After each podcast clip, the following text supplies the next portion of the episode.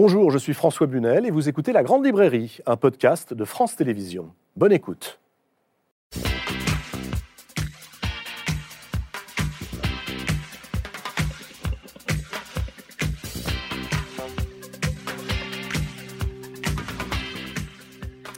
Bonsoir à toutes et à tous et bienvenue dans la Grande Librairie. Qu'aurions-nous fait à leur place? À la place de celles et ceux qui refusèrent de collaborer pendant la guerre, mais qui risquèrent leur vie et celle de leurs proches, à la place de celles et ceux qui ont dit non à des lois iniques et qui ont été torturés ou déportés.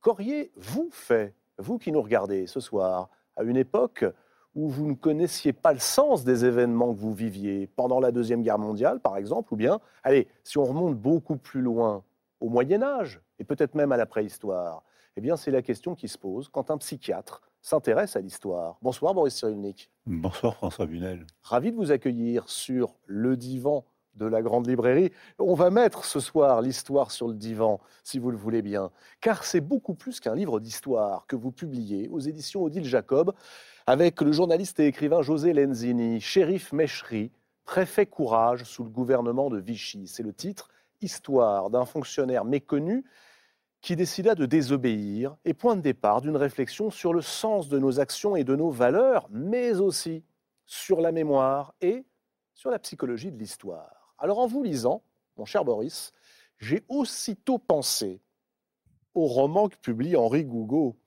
et qui est là, la confrérie des innocents. Bonsoir Henri Gougaud. Bonsoir.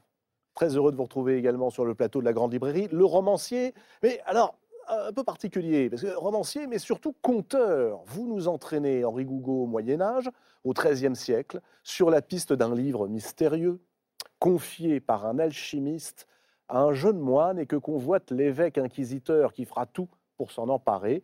Qu'auriez-vous fait, vous, tiens, à la place de notre moinillon poursuivi par les sbires d'un inquisiteur pour sauver un livre?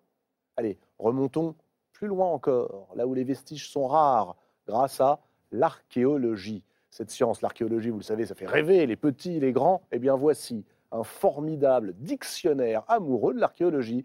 Bonsoir, Anne Leherf. Bonsoir, François Bunel. Vous êtes archéologue et plus précisément encore archéométallurgiste, spécialiste des épées notamment. Vous nous entraînez à travers le temps jusqu'aux époques les plus lointaines, la préhistoire, on parlera aussi d'égyptologie, des mystères et des trésors, et puis de l'ADN et des recherches les plus récentes. Votre livre est absolument passionnant et très littéraire, puisque, euh, on le verra, il convoque la figure de très nombreux écrivains. Mais aujourd'hui, il s'est passé quelque chose d'important pour tous les amoureux de la littérature. Un excellent roman dont je vous parle depuis le début de l'année vient de recevoir le prix Goncourt et j'accueille à nouveau son auteur. Bonsoir Mohamed Bougarsar. Bonsoir François Bunel. Ravi et bravo, bravo, vraiment, félicitations. Merci. La plus secrète mémoire des hommes. C'est aux éditions Philippe Ray. Jim San, faut les citer, les deux. Prix Goncourt, quelle aventure tout de même. Euh, J'aimerais que vous nous racontiez, euh, Mohamed Bougarsar, ce que vous avez ressenti dans les premières minutes euh, où on vous a donné ce prix. Vous étiez fébrile ou alors euh, extrêmement détendu avant l'annonce du prix? Euh, J'ai très mal dormi euh, et au réveil, je me sentais étrangement calme. J'avais l'impression d'avoir une boule, euh, une pierre dans le ventre, mais une pierre en mousse. C'est très paradoxal de le dire ainsi, mais c'est le, sentiment que j'ai eu. Euh, ensuite, plus les heures avançaient et plus je commençais, parce qu'il y avait aussi mes amis, mes éditeurs autour de moi, je commençais à ressentir un peu de fébrilité. Et la petite anecdote, bon, c'est tout à fait anecdotique, c'est que quand euh, mon éditeur Philippe Ray a reçu euh, cet appel, j'étais aux toilettes. Euh, Ah, j'étais- en train, en train de me débarbouiller puis je- voilà, pour ne pas défaillir.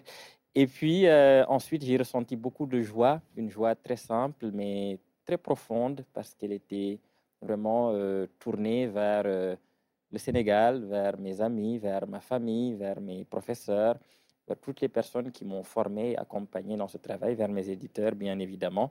Et voilà, j'étais très, très heureux, très, très heureux, mais c'était très intérieur parce que c'est comme ça. Vous êtes né il y a 31 ans à Dakar, au Sénégal. Euh, Puisqu'on a un psychiatre sur le divan, mon cher Boris, euh, on peut pas la laisser passer cette anecdote. Qu'est-ce qu'elle euh, évoque? Un prix Goncourt qui apprend aux toilettes qu'il vient de recevoir le prix qui changera peut-être sa vie Alors peut-être que ce n'est pas la première fois que ça arrive. Aux toilettes? Mais oui, c'est-à-dire que euh, ça m'est arrivé aussi. Vous n'avez pas eu le concours, vous, Boris? Ah, Je ne sais pas pourquoi je ne l'ai pas eu. C'est-à-dire que j'ai eu, eu d'autres prix moins glorieux, mais dont je suis quand même très fier.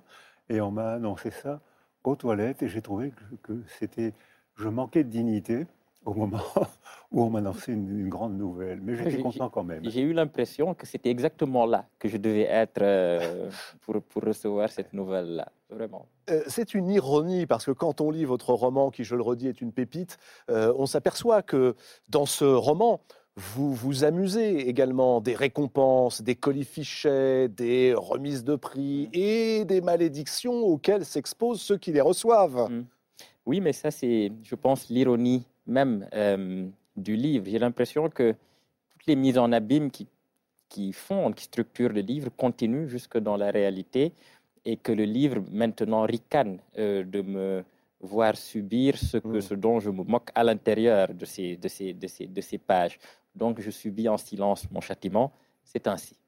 C'est un châtiment plutôt plaisant. Pour quelles raisons, justement, ricaniez-vous euh, en tant qu'écrivain hmm. sur euh, cette figure de, euh, du jeune écrivain, quel qu'il soit d'ailleurs, il pourrait être sénégalais, mais il pourrait également être français, qui veut à tout prix en être une espèce de Rastignac des années 2020 vous lui ajoutez à votre personnage quelque chose que n'avait pas Rastignac, la désinvolture et une certaine tendresse mm. pour les poitrines féminines. Alors, euh, les. Mm, alors pas un ricanement méchant, mais c'était plutôt un ricanement tendre, en effet, parce qu'il euh, y avait beaucoup d'autodérision. Il y avait une part de moi que je projetais évidemment dans cette tentative-là de tenter de faire son chemin ou de trouver son chemin à l'intérieur du monde. Euh, parfois impitoyable, mais très beau finalement, euh, des lettres, et voilà, des lettres euh, en France. Ce jeune personnage, euh, et c'est pour ça que c'est un roman d'initiation et qu'il y a des femmes et des poitrines opulentes qui le guident, cherche évidemment à savoir ce qu'il doit écrire et qui doit être son initiateur ou son initiatrice, qui doit être sa maîtresse au sens littéral. Et c'est pour ça qu'il se met, il plonge comme ça dans le milieu littéraire et se retrouve devant toutes les impasses, parfois, du milieu littéraire, euh, qui se moquent de lui ou qui l'enferment dans une boîte, qui veulent forcément l'enfermer dans une boîte, celle du jeune écrivain africain, qui doit donc écrire forcément sur certains thèmes, euh, se prononcer sur certains thèmes, écrire d'une certaine manière, correspondre à l'idée qu'on voudrait se faire euh, d'un Africain qui écrit. Et tout cela, il en joue. Il le voit, ça vient, c'est parfois très violent lorsqu'il le reçoit, mais il en joue, il le retourne aussi et le renvoie finalement à ceux qui font tous ces stéréotypes-là, les dressent euh, parce que c'est eux-mêmes des caricatures, sont des caricatures finalement de leur propre, des caricatures qu'ils font. Donc le roman fonctionne un peu comme cela aussi. C'est l'une des dimensions de ce roman qui est un roman picaresque dans lequel il y a beaucoup d'humour, énormément d'érudition et qui nous emmène à travers une traversée labyrinthique du XXe siècle, puisque euh, depuis euh, les tout débuts de la colonisation jusqu'à la Première Guerre mondiale et puis ensuite la Seconde Guerre mondiale et euh, la confrontation entre la collaboration, la Shoah et la traque des nazis en Amérique du Sud, vous entortillez le récit de manière absolument féerique, avec un suspense qui dure jusqu'au bout, à travers la figure d'un écrivain, T.C. Eliman, qui en 1938 aurait écrit un seul livre, mais un livre acclamé, Henri Gougaud. Je vous vois ouvrir des yeux. Vous ne connaissiez pas Eliman? Non. 1938, voyons. Un livre, Le labyrinthe de l'inhumain. Ne me dites pas que vous ne l'avez pas lu. Si, je l'ai lu. Voilà. Je l'ai lu. Je l'ai lu, mais je l'ai je l'ai réinventé quand même. Eh ben, un petit peu ce qu'a fait Mbougarsar. Vous, vous, pour quelle raison avez-vous choisi euh, de mettre un livre au cœur de votre aventure? Parce que un livre que j'avais écrit. Par ailleurs. Donc voilà, c'est peut-être lui et Avant voilà. Euh, parce que je, je, pense que alors, je, ne sais pas si c'est un fantasme que beaucoup d'écrivains partagent. En tout cas, moi, il m'est arrivé de l'avoir, mais précisément comme fantasme, d'écrire un seul livre. C'est-à-dire de disparaître après l'avoir écrit? En tout cas, de tout mettre dans un livre et ensuite de faire autre chose. Alors attendez, attendez, on se calme. Je suis hyper inquiet. Est-ce que ça veut dire que maintenant que vous avez le prix Goncourt, vous allez arrêter Ah d'écrire? non, non, non, non, ce n'est pas ce que je veux dire. De toutes les manières, j'en ai, c'était, c'est le quatrième, donc ce fantasme est déjà euh, Bon. ruiné. Des, des, des, des, des- Mais disons que hum, l'idée qu'il y ait un livre qui traverse comme ça l'histoire et qui soit une sorte d'objet magique, euh, maléfique, autour duquel des, une secte de lecteurs comme ça euh, tourne, euh, m'impressionnait beaucoup.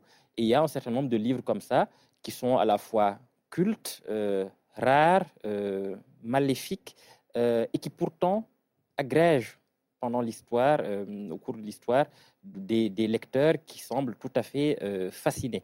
Donc cette histoire-là d'une fascination pour la littérature m'impressionnait beaucoup parce que je pense que c'est une manière aussi de dire pourquoi on aime la littérature, pourquoi est-ce qu'un livre nous change profondément. Mhm. Là, c'est évidemment une fiction, mais je pense que chacun de nous, chacune de nous, dans, sa, dans son expérience de lecteur, rencontre toujours un, mais ça peut être aussi plusieurs livres, qui lui donnent l'impression comme ça d'être euh, dans une- un rapport de magnétisme extrêmement fort et que ce livre le, mais le bouleverse profondément. Donc c'est aussi l'histoire d'un livre qui transforme, bouleverse ceux qui le lisent. Et c'est une manière tout simplement de parler euh, de mon amour pour la littérature et la manière dont la littérature peut être un point de vue pour traverser l'histoire du XXe siècle, ses catastrophes, ses apocalypses, euh, ses contradictions, mais ce qu'elle a pu avoir de très beau aussi. Mm.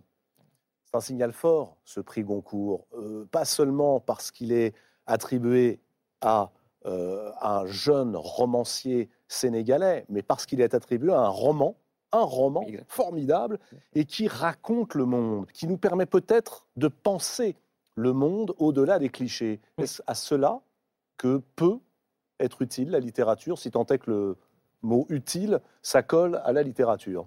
Oui, je le, je, le- je le pense. Je, ce matin, je l'ai dit aux membres des, des- du, du jury de, de, de- de l'Académie Goncourt. Je pense que c'est un formidable signal qu'ils envoient euh, à tout l'espace euh, francophone, d'abord, qu'ils envoient à la littérature, tout simplement, à la littérature d'imagination, Mhm. euh, aux maisons d'édition indépendantes, et puis au goût de la lecture qui soit fondée sur le, pur désir d'aventure, la pure passion des textes qui tentent comme ça d'aller en effet vers le monde pour se confronter à l'histoire, parfois tragique, par exemple à l'histoire de la colonisation, thème qui revient beaucoup en ce moment et qu'on ne sait pas toujours comment mm, aborder sans heurter des sensibilités, eh bien c'est peut-être par le roman et je crois qu'en euh, couronnant ce roman, je parle vraiment comme vous aussi d'un roman, parce que c'est d'abord un roman qu'on couronne et pas un, individu. En le couronnant, c'est peut-être aussi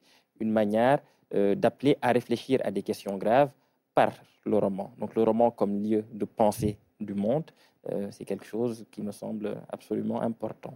Dans son livre, Boris Cyrulnik, et on va en parler tout à l'heure, nous dit que la compréhension nous permet peut-être d'échapper à la repentance, que euh, comprendre, c'est ce qui permet de ne pas être dans le jugement Mm. en permanence. Avez-vous eu le sentiment que, à travers cette quête labyrinthique qui nous emmène d'Haïti à Amsterdam, de Buenos Aires à Dakar, et je n'oublie pas New York et quelques autres ruelles sordides, vous avez poursuivi ce but Euh, oui, je, pense en tout cas qu'un roman est toujours une tentative de comprendre quelque chose. C'est pour ça que je parlais vraiment d'un lieu de connaissance. Euh, de grands écrivains que j'admire l'ont ont- l'ont- l'ont dit et répété. Quelqu'un comme Hermann Broch, qui, dans des circonstances historiques autrement plus euh, tragiques, ne cessait de le dire, que le roman est d'abord pour comprendre le, monde, pour l'élucider. Et élucider le monde demande toujours du courage, demande de une capacité, une disponibilité à écouter l'autre, parfois à se mettre à sa place. Et ce saut euh, éthique-là, quasiment, est toujours très difficile à faire. J'ai toujours l'impression que dans un roman, c'est un tout petit peu plus simple. Je ne veux pas du tout dire que par l'essai, on n'y arrive pas. Mais puisque dans un roman, a priori, il n'y a pas de thèse, Mhm. C'est une absurdité de dire qu'on on est d'accord avec un roman ou on n'est pas d'accord avec un roman. C'est une fiction. Et dans une fiction, on est aussi, bon, on est avec des personnages, mais on est surtout en face de soi. Et ce dialogue-là, de soi à soi, permet paradoxalement d'aller peut-être beaucoup plus loin dans ce qui, euh, ce qui est autre, dans ce qui nous entoure. Et donc, le, le roman comme lieu d'élucidation, comme lieu de saut éthique, comme lieu de, compréhension. Évidemment, ça, c'est une idée aussi que, que, je, que, je, que je porte et, que, et que, à laquelle je crois profondément. Une question très simple. Pourquoi écrivez-vous? Je, vais, pense que je vais vous répondre la même chose que vous avez répondu la première fois que vous m'aviez invité pour trouver de meilleures questions. Ben voilà, j'adore cette réponse. C'est pour ça que je vous la repose. On n'écrit peut-être pas pour apporter des réponses, mais pour euh, poser de bonnes questions. C'est Romain Gary hein, qui disait euh, la réponse, c'est le malheur de la question. Ben voilà, le digne héritier de Romain Gary. Mohamed Bougarsar, La plus secrète mémoire des hommes, Goncourt 2021, c'est aux éditions Philippe Ray. Je vous laisse aller fêter dignement avec votre éditeur et vos amis ce Goncourt. Merci infiniment, Mohamed Bougar, de, nous avoir euh, rejoints ce soir. Merci, et bravo, vraiment. C'était un grand plaisir. Allez, on va euh, poursuivre cette émission et on va rester du côté de l'histoire en réalité, euh, avec des romans, avec des essais et puis même un dictionnaire. Connaissez-vous Shérif Meshri? Il fut le premier préfet musulman de France, d'abord sous-préfet sous les ordres d'un certain Jean Moulin, puis en poste à Rochefort, Narbonne, Limoges, où il refusa de se soumettre aux pressions du gouvernement de Vichy. En clair, Shérif Meshri s'opposa aux Allemands pendant la guerre.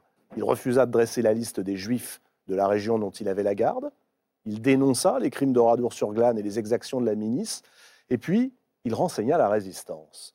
Pour comprendre les raisons qui poussèrent cet homme à agir ainsi, au péril de sa vie, il faut mettre en parallèle une autre figure, nous dit Boris Cyrulnik, Maurice Papon, lui aussi fonctionnaire du gouvernement, mais dont l'attitude fut tout opposée, puisque vous le savez, il appliqua les lois de Vichy quand il ne les devança pas, comme lors de la rafle des enfants juifs de juillet 1942.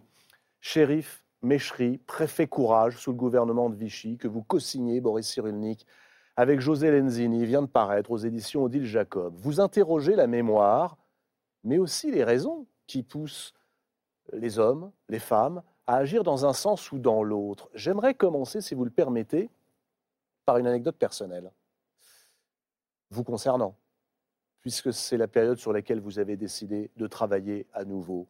Pouvez-vous nous raconter, Boris Surilnik, ce qui vous est arrivé la nuit du 10 janvier 1944 c'est probablement à cause de cette nuit-là et de ce qui s'est passé ensuite que je me suis intéressé quand j'ai découvert Shérif Meshri.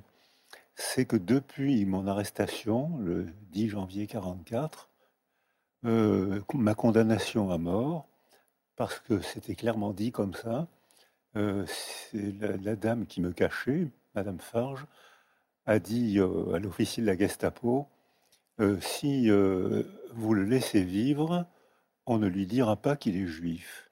C'est la première fois que j'entendais ce mot. Et j'entendais un mot qui condamnait à mort.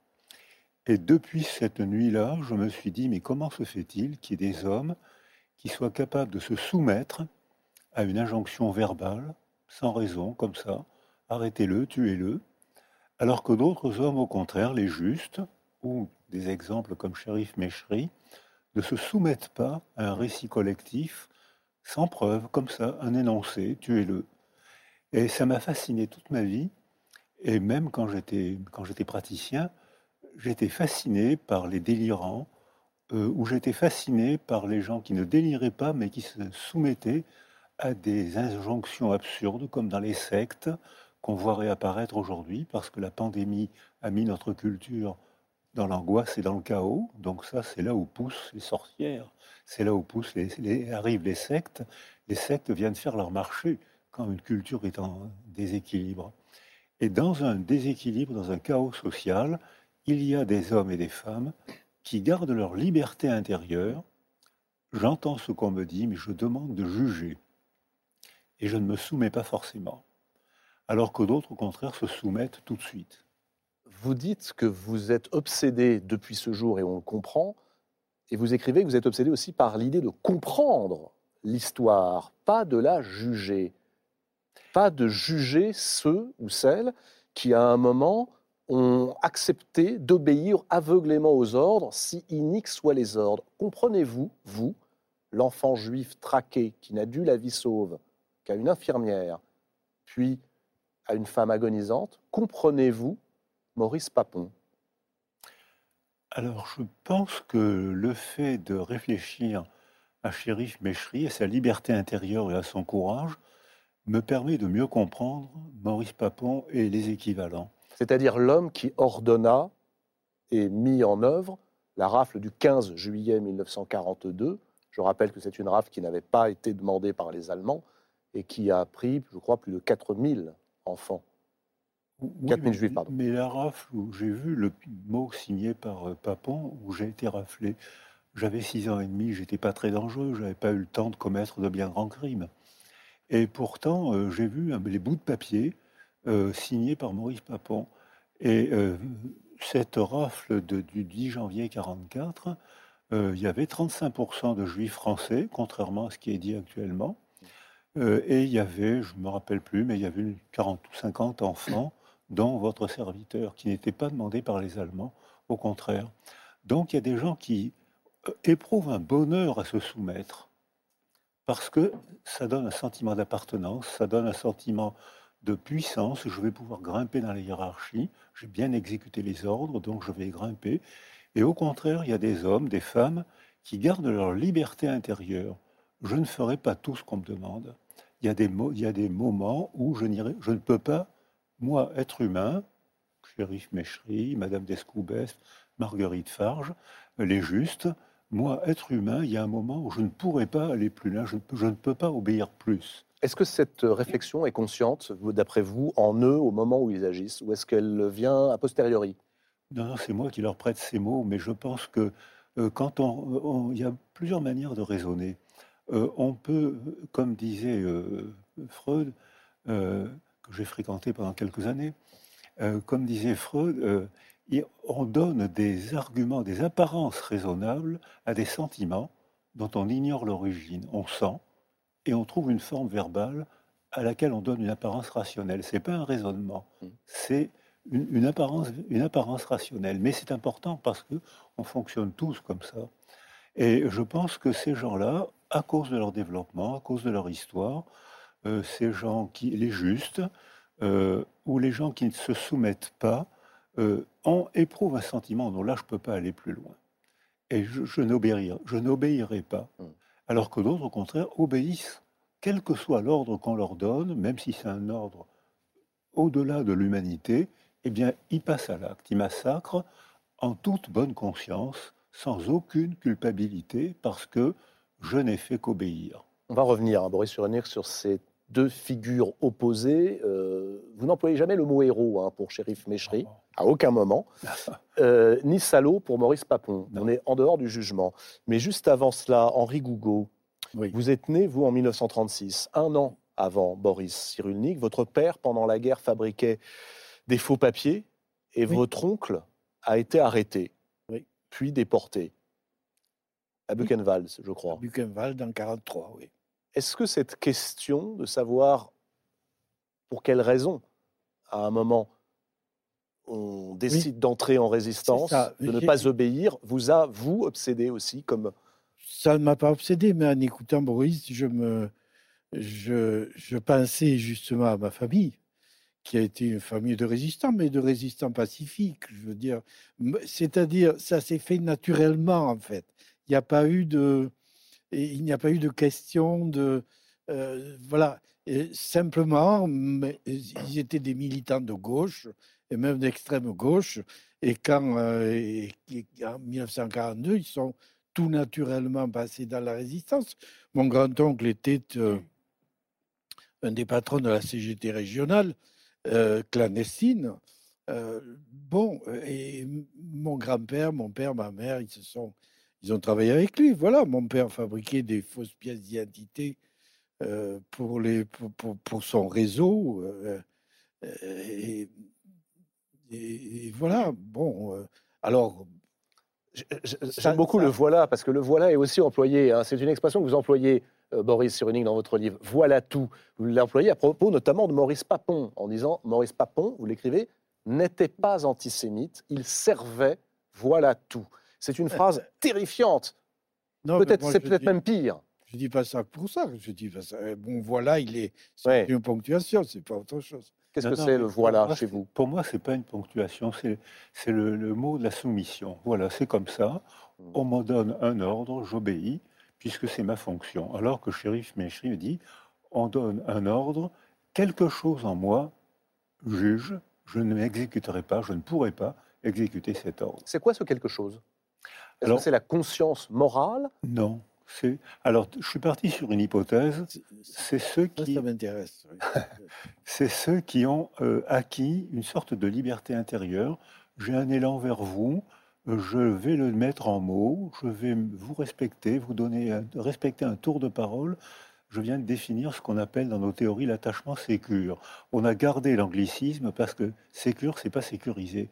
En français, on a, on a qu'un seul mot, alors qu'il y a beaucoup de langues où il y a deux mots. Sécure, même si ma figure d'attachement n'est pas là, je reste confiant. Alors que sécurisé, j'ai besoin que ma figure Mhm. d'attachement soit là près de moi. Donc c'est deux sentiments totalement différents.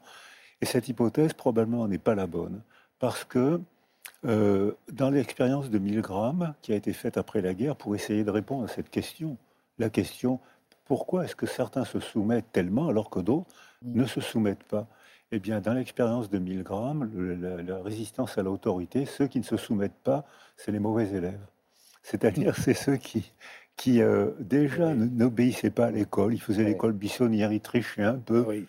Donc, Mais, mais, mais Méchri, pourtant, et vous le racontez avec José Lenzini, c'est plutôt un bon élève. C'est-à-dire que cette- il sa vie est, pas- est passionnante. On a affaire là à, à un jeune Algérien. On rappelle qu'avant la guerre, l'Algérie est française, qui euh, grandit dans une famille où on est euh, presque éduqué à devenir Taleb et à devenir euh, ensuite un- un, guerrier. un dirigeant, un guerrier. Lui arrive à 19 ans en France, il veut devenir avocat, se heurte au racisme endémique de l'époque, choisit la fonction territoriale, deviendra sous-préfet. Tiens, qui est sous-préfet en 1940 en Eure-et-Loire Rappelez-moi? Alors, le, le sous-préfet à Limoges, c'était Shérif Méchery. Oui. Et le préfet de, le préfet de Chartres, c'est Jean Moulin. c'était Jean Moulin. Est-ce que Jean Moulin a été, pour Shérif Méchery, le moment, la figure qui a déclenché cette euh, valeur morale, cette- ce refus de servir? Je pense que Jean Moulin et Shérif Méchery font partie de la même famille intellectuelle. Tous les deux avaient un sentiment de liberté intérieure qu'on ne pouvait pas leur prendre. Mais je pense que euh, Jean Moulin était un dandy. Euh, Méchery peut-être aussi d'ailleurs, hein, j'en sais rien, mais, mais il aimait bien les... Pas impossible, parce que tel qu'il est décrit, effectivement, oui. Voilà. Mais Moulin, euh, dès qu'il est nommé en juin 40, euh, refuse euh, de collaborer avec les troupes allemandes. Il est emprisonné, il est révoqué et ensuite il deviendra dès novembre 40 euh, l'un des piliers de la résistance pour créer les murs et devenir le martyr de la résistance que l'on sait. Euh, Shérif Méchery, lui, ne rejoint pas directement la résistance. Pour Non. quelle raison? Alors je pense qu'il ne s'est pas engagé directement. Il a aidé indirectement, mais parce qu'il était sous-préfet. Et qu'il n'a pas, il a pas pris les armes, mais il a donné les renseignements, il a refusé d'exécuter des ordres. Il a été même d'un grand courage face à, à des responsables euh, allemands, des généraux allemands qui donnaient des ordres. Et Shérif euh, n'e- n'exécutait pas, n'exécutait pas. Et je pense que ça, c'est une force de caractère qu'il a acquis dans son enfance, en Algérie, en Alors, près de vient. Constantine. C'est-à-dire que déjà, il avait envie de suivre son chemin, comme s'il avait pensé, j'ai quelque chose à faire, je veux aller à l'école, ce qui n'est pas toujours bien vu, ce que j'ai connu. Mais non, quand j'étais enfant, j'étais Oui. euh, dans un- près d'Argenteuil et dans un quartier très pauvre avec euh, des usines. Et quand j'ai dit que je voulais passer mon bac, j'ai perdu tous mes copains. Et j'avais notamment un petit copain plâtrier de 14-15 ans que j'admirais beaucoup parce qu'il courait le 100 mètres avec une grande élégance. Et quand, quand, je lui, quand il m'a dit Qu'est-ce que tu fais, toi? Ben, je, vais, je vais au lycée, je vais passer mon bac. Et il m'a répondu Mais il n'y a que les filles et les PD qui font des études. Et il ne faut pas penser du mal de ces garçons-là, parce qu'il avait 15 ans, il était plâtrier, il était fier de donner tout son salaire à sa mère et Voilà, à participer ça. au bien-être de la famille. Les parents.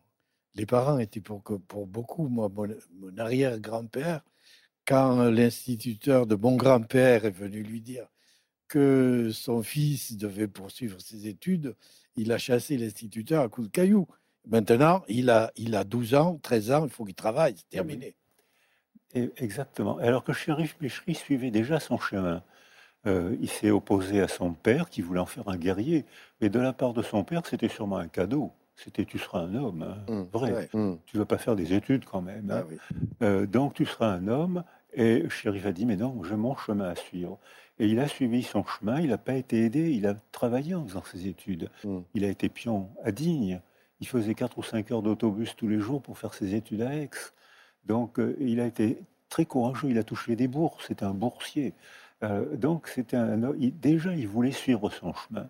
Et quand il est, est arrivé la guerre, eh bien il a continué à suivre son chemin, c'est-à-dire qu'il était sous-préfet, donc il exécutait les ordres de gestion de la vie quotidienne d'un sous-préfet, mais quand l'ordre dépassait sa conscience, je pense que c'était pas réfléchi. Quelque chose le freinait.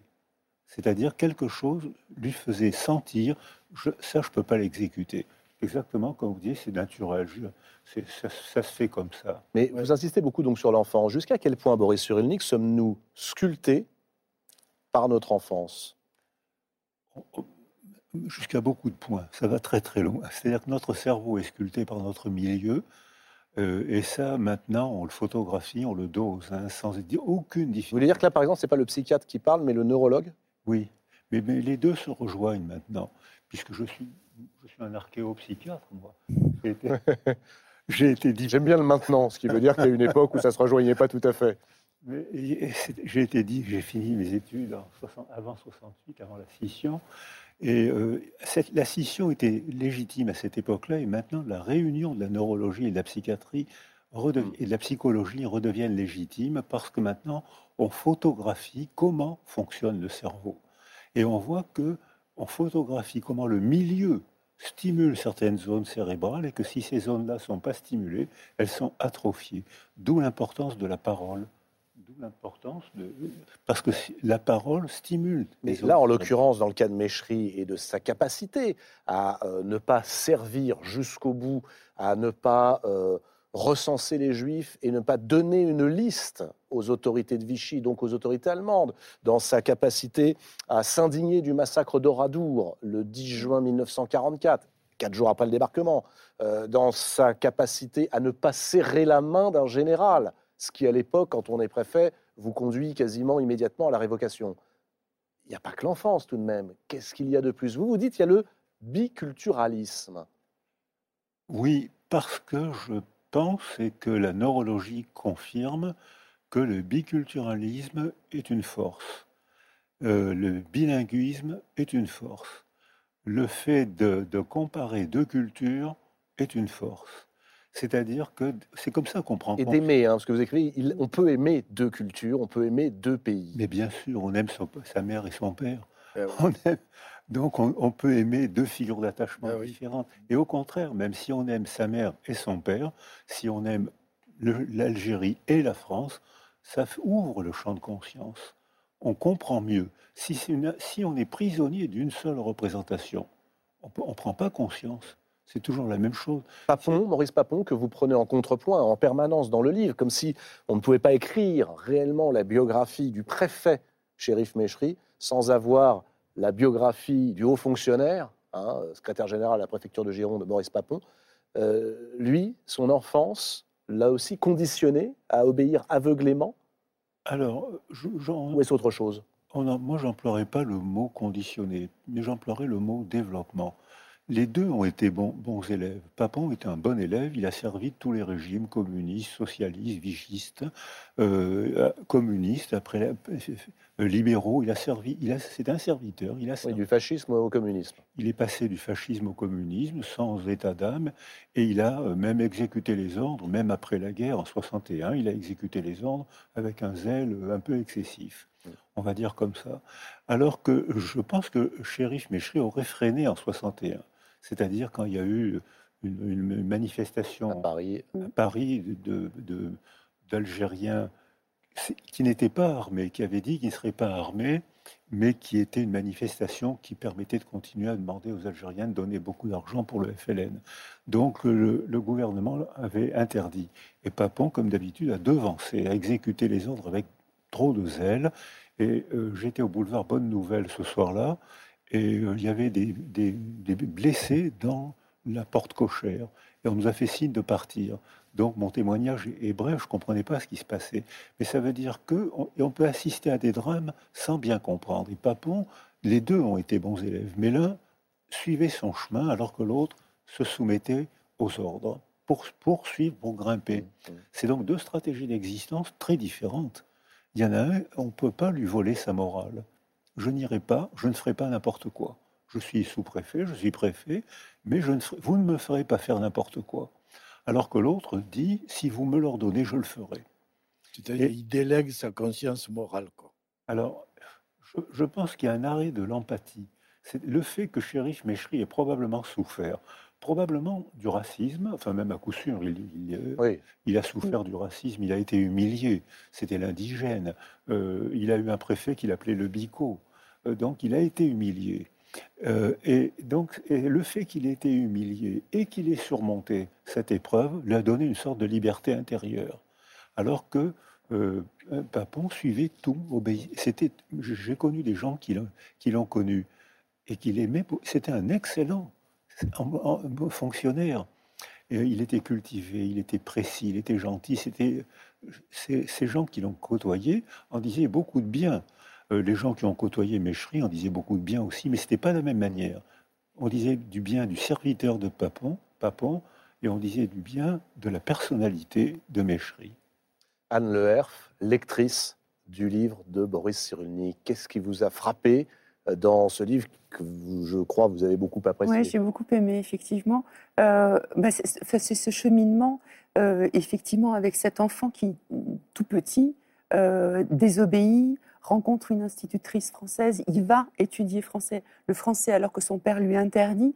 Donc on sent quand même qu'il y a un cheminement dès le départ d'une volonté euh, de vouloir suivre sa propre voie. Et, euh, et puis il y a effectivement cette question de, savoir euh, jusqu'à quel point, quand on est fonctionnaire ou quand on a une mission, jusqu'à quel point on obéit ou on désobéit. Euh, et sur quoi ça repose, et surtout dans un moment euh, aussi euh, terrible et dramatique que la Seconde Guerre mondiale, quand on est en 1940, comment fait-on? Et donc il y a des clés de lecture ou de, réflexion ou de compréhension dans le livre qui, qui, sont évidemment pour le lecteur très enrichissants. Parmi les clés, une question que vous posez. J'aimerais savoir pourquoi il faut se poser cette question qui est centrale dans votre livre et qui est qu'aurions-nous fait à leur place? Pour quelles raisons écrivez-vous qu'il est indispensable que nous nous posions cette question? C'est une question que tout le monde devrait se poser, que je me suis posée. Vous vous l'êtes posée, vous? Mais bien sûr. Bien sûr, quand j'étais interne, j'ai assisté à des lobotomies. Euh, il y a eu un prix Nobel pour la lobotomie. Et Gazmoniz a été nobelisé. Et j'ai chez moi les comptes rendus scientifiques où on ne parlait que de technique. Par où faut-il passer? Hmm. Par l'œil, par le fer, faire un volet frontal, passer par l'œil, passer par le nez. Euh, tout le monde ne parlait que technique.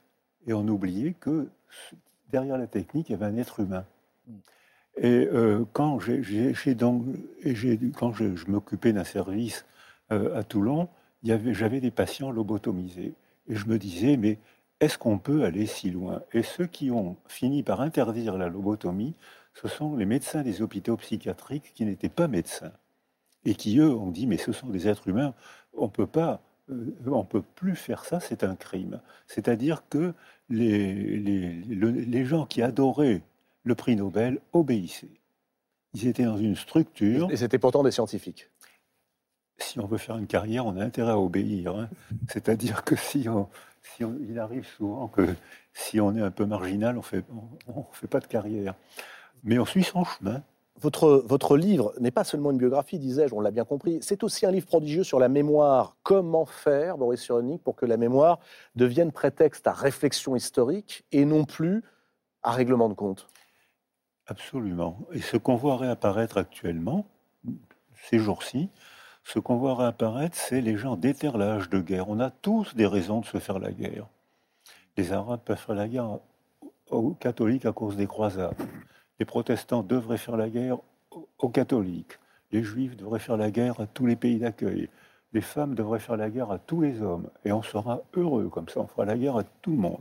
C'est ce qu'on est en train de nous proposer actuellement. On voit réapparaître des communautés. Au nom de l'histoire. mais on a tous des vraies raisons. On déterre, quand on est des historiens, on a tous des vraies raisons de se faire la guerre. Alors qu'est-ce qu'on fait? Si on se soumet au passé, eh ben on va faire la guerre. Ou alors on décide de apprendre à vivre ensemble autrement, de faire une autre culture, d'évoluer, et peut-être on, évitera de faire la guerre. Si vous voulez vous faire, si vous voulez faire vous-même votre malheur, rendez-vous prisonnier du passé. Écrivez-vous. C'est bien ça. Oui, mais la question c'est comment s'en libérer, parce que ça, c'est peut-être bien, mais qu'est-ce que c'est dur? Non, par là, le plaisir de comprendre. Ah. Le plaisir, parce que comprendre, c'est une forme de libération. Je ne comprends pas ce qui m'arrive, je suis confus, je suis anxieux, je ne comprends pas. Et puis je commence à comprendre. Je, lis un livre, je rencontre quelqu'un, je vais dans un pays, je découvre une autre culture, une autre religion. Qu'est-ce que c'est amusant, qu'est-ce que c'est intéressant. Je commence à comprendre, je me sens mieux, parce que dès que je comprends, je maîtrise un peu la situation. Donc comprendre, c'est se libérer. Et on peut comprendre. Alors les historiens peuvent nous fournir des, arguments pour comprendre, euh, mais, et ne pas se soumettre au passé. Alors on peut très bien, effectivement, chercher des raisons de se faire la guerre, on en trouvera.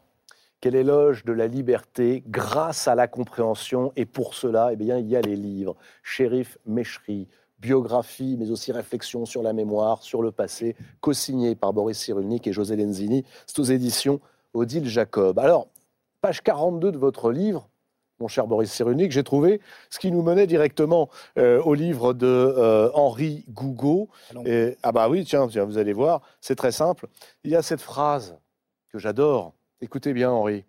Le papier brûle, mais pas le souvenir. Dans ce pays de mémoire orale, où les meilleurs livres sont ceux qui se disent. Ah Et c'est peut-être ça. Les meilleurs livres sont peut-être ceux qui se disent. Et votre nouveau roman. Mais oui, Henri Gougaud, il est, ce roman, un livre qui se lit à voix haute, me semble-t-il. Je vais vous dire, j'ai commencé à le lire, euh, j'allais dire, euh, comme tous les livres, comme celui d'Anne Leherf et comme celui de Boris Cyrulnik, et puis je me suis dit, il y a un truc qui qui fonctionne pas euh, dans la confrérie des innocents au départ. non, c'est vrai, il y a, je d'un truc dans le style. Qu'est-ce qui me fait Henri Gougaud?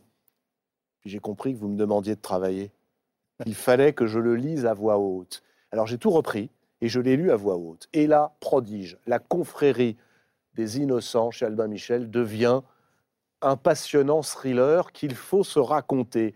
C'est l'histoire d'une bande, une bande de marginaux, sauf que nous sommes au XIIIe siècle, du côté de Toulouse, quand l'Inquisition allumait ses bûchers en déclarant hérétiques tous ceux qui ne pensaient pas droit. Ça vous rappelle des choses, ça aussi, Boris Cyrulnik.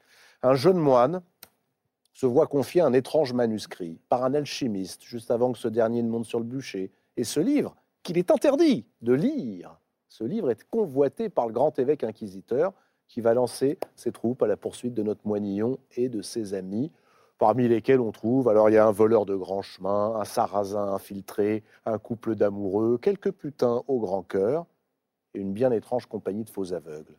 De quelle mémoire secrète De conteurs aveugles. Pour reprendre le titre du prix Goncourt de Mohamed Bougarsar De quelle mémoire secrète, Henri Gougaud, vous vient cette histoire autour d'une imposture et d'un livre? Euh, Bien, c'est difficile de répondre à ça. Euh, D'où vient cette espèce de, de fascination pour cette époque, pour ces sortes de gens?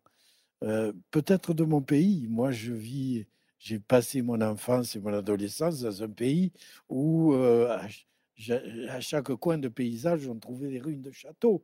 votre pays, on va le dire, c'est Carcassonne. Oui, les Corbières, l'Occitanie, enfin. Et puis avec cette, cette histoire si particulière de l'Occitanie. L'Occitanie n'a pas, n'a pas été tout, n'a pas toujours été la France, et loin de là. Et, et en plus, la France et l'Occitanie ont des, des destins contraires. Enfin bref, on a subi la croisade contre les Albigeois quand même. Mmh. Bon, il se trouve que les hasards de la vie, l'université, d'un professeur d'université que j'ai eu qui m'a fait découvrir les registres de l'Inquisition, les registres de l'Inquisition de Pamiers en particulier, euh, qui ont été conservés 1321-1323. Euh, euh, moi, je me suis. Là, franchement, ils existent. Ils ont été traduits en français par Jean Duvernois. Ils étaient en latin. Et on voit grouiller la vie là-dedans. De toutes sortes.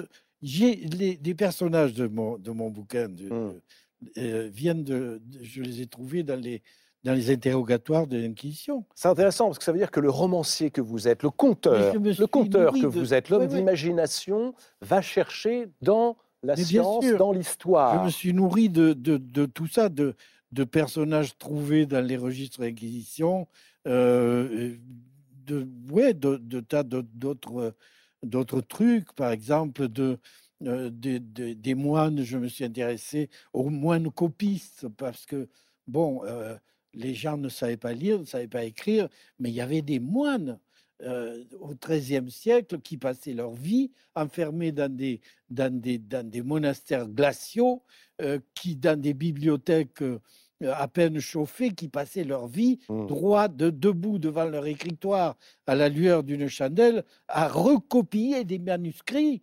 C'est le, nom de la prose, votre. Non, non, mais il y a de ça. Non, mais à recopier des, des manuscrits qui, qui, qui perpétuaient, qui, ne, qui permettaient de, à, la, à la vieille culture occidentale, enfin à la vieille culture grecque, romaine, de ne pas mourir. Et il y avait des, des, des, moines aussi qui passaient leur vie sur les chemins à porter à dos de mur. De monastère en monastère. Des, ces manuscrits de monastère en monastère. Et ça, moi, ça m'époustoufle ça parce que je me dis quoi? Ces gens, pendant des siècles, ont recopié des textes euh, qu'ils ne comprenaient peut-être pas, à l'insu de tous, sans subvention du gouvernement, sans rien, quoi.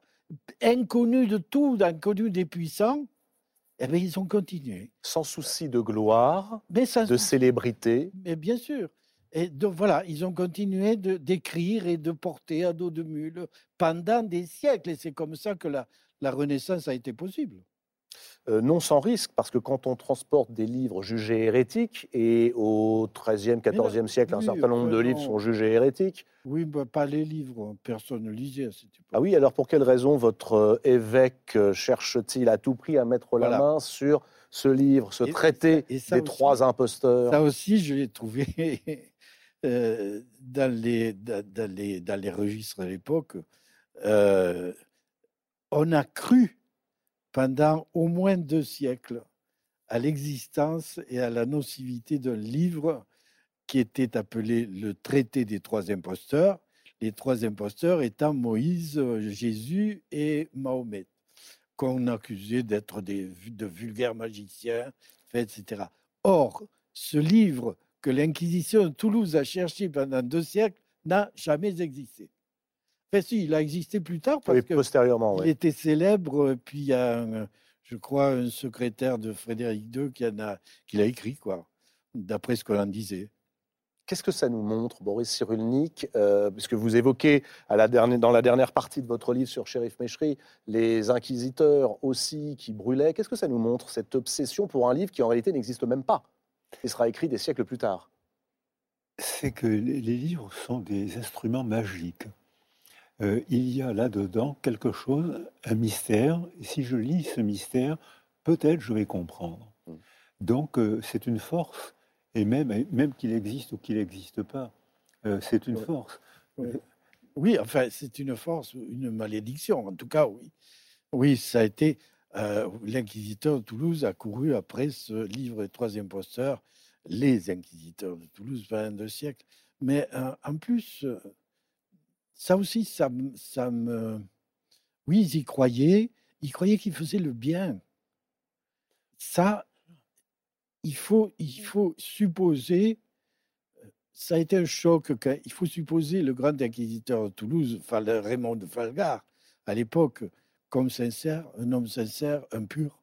Mais attendez, euh, est-ce que vous voulez dire qu'il faut peut-être comparer la situation de Raymond Falgar, cet évêque inquisiteur qui fit brûler parce qu'il croyait en la pureté, un certain nombre de Mais oui, gens, croyez. à un Maurice Papon Mais bien, qui servit Mais oui, un mais- État. Mais, Mais bien oui, sûr. je crois, Mais- moi, quand je, l'ai- quand je l'écoutais, mais je- bien sûr, les, na- les nazis étaient convaincus qu'ils allaient apporter mille ans de bonheur. C'est c'est des Vous- je propose vous vous rendez compte qu'il faut peut-être supposer Hitler sincère. Mais bien sûr, je suis convaincu que ces gens, c'est ce que j'appelle les morales perverses. C'est-à-dire que c'est au nom de la morale qu'on se comporte comme un pervers, c'est-à-dire que sans altérité. Oui. Seul compte ce que je pense. Si les autres meurent, vraiment, c'est pour le bien de l'humanité. Ils n'ont pas la même religion que moi, ils n'ont pas la même couleur de peau que moi. C'est bien qu'ils meurent. Je fais le bien en les faisant mourir. Voilà un raisonnement de morale perverse. Et je pense que les nazis étaient dans ce, dans ce registre-là, comme les inquisiteurs. La sincérité est un truc dont il faut beaucoup se méfier. Parce que au nom, non, mais c'est vrai, au, au nom du, euh, voilà, de ce qu'on croit juste, on peut faire les pires malheurs. Mais bien La sincérité ou la certitude? Ouais, Alors- ça va ensemble. Alors non, la, la certitude est un piège de la pensée. Ça, c'est ce que vous montrez dans votre livre. hein. Voilà, c'est un piège de la pensée. Euh, le- regardez ce qui se passe avec le virus actuellement. Les scientifiques font leur boulot habituel. Je fais une hypothèse, je la soumets au tribunal de l'expert du laboratoire ou du terrain, ça marche pas. Je fais une autre hypothèse et jusqu'au moment où je trouve que c'est à peu près confirmé dans un contexte donné. Mais si le contexte change, l'hypothèse devient mauvaise, alors qu'elle était bonne dans un autre contexte. Et ça, c'est la démarche scientifique que les gens ne comprennent pas. Et ça, c'est embêtant pour ce qui nous arrive actuellement. C'est que, euh, alors quoi, les scientifiques, accordez vos violons, dites-nous où est la vérité. Et ça, c'est la démarche pour le langage totalitaire. Voilà, c'est les nouveaux, les nouveaux adorateurs des inquisiteurs fu- futurs, quoi. Voilà. Est-ce parce que euh, votre personnage principal, ce jeune moine, Alexis, a compris ce que vous venez de nous expliquer sur la certitude et la sincérité, qu'il ne croit plus en Dieu Ben, il le ce comprend moine petit à petit, justement, parce que le, le, le- le livre raconte, c'est quand même un livre d'aventure, qui raconte le voyage d'un livre qui n'est pas euh, le traité des trois imposteurs, qui est un livre euh, dont je suis très embarrassé de, de parler, parce que si j'en parle, je vais dévoiler la fin. Euh, Ce serait dommage. Mais enfin, bon. On va pas en parler livre- alors. hein. c'est un livre, c'est un livre ça, qui, qui leur a été donné, qui a été donné à mon héros, Alexis, comme sacré, et il doit le porter d'un lieu à un autre. Bon. Et donc, tout au long de ce voyage, ils auront à leur trousse les, les sbires de, de l'inquisiteur de Toulouse qui les poursuivent parce que, parce que l'inquisiteur de Toulouse croit qu'il transporte le, le livre des trois imposteurs. Euh, parmi les choses que j'ai beaucoup aimées dans votre livre, Henri Hugo, il y a euh, cette langue que vous employez, euh, et puis en allant chercher de temps en temps dans le vieux provençal, j'imagine, euh, des mots sur lesquels j'aimerais bien que vous nous éclairiez. Tiens, celui-ci par exemple, Euh, Anne Le Herf, vous sa- le verbe emparouiller. Vous savez ce que ça veut dire? Emparouiller? Non. Boris Cyrulnik Non, non. Bah, Il rêve de l'emparouiller. Mais oui, mais je vais vous faire une révélation. J'ai trouvé ce mot dans un poème d'Henri Michaud qui s'appelle Le Grand Combat. Je l'emparouille et l'endosque contre terre. Il commence comme ça, le poème. Le mot emparouiller m'a plu, je l'ai pris. Eh oui, et Michaud l'a peut-être inventé. Ben, je- Euh, et alors la gargamelle, qu'est-ce que la gargamelle? Ah, ça, ça me rappelle Rabelais, ça, non? Ben oui, Ah, ça la- pourrait rappeler Ga- Rabelais Oui. ou les. Schtroumpfs.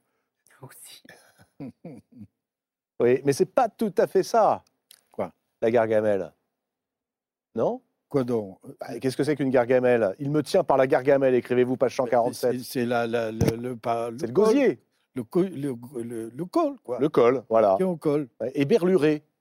Oh, ben tout ça, c'est. Non, vous connaissez pas? Euh, il se berlure. c'est- trompé, quoi. C'est roulé dans Ah, la bah voilà, bah, c'est bien de le préciser.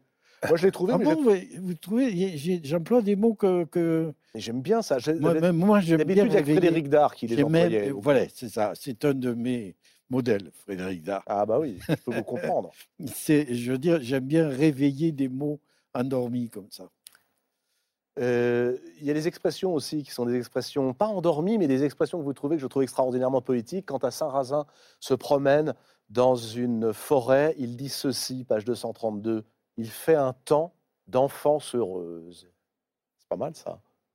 Il fait un temps d'enfance heureuse. On devrait Ouais, peut-être ça- ça substituer hein, tous a- les mots. à des souvenirs.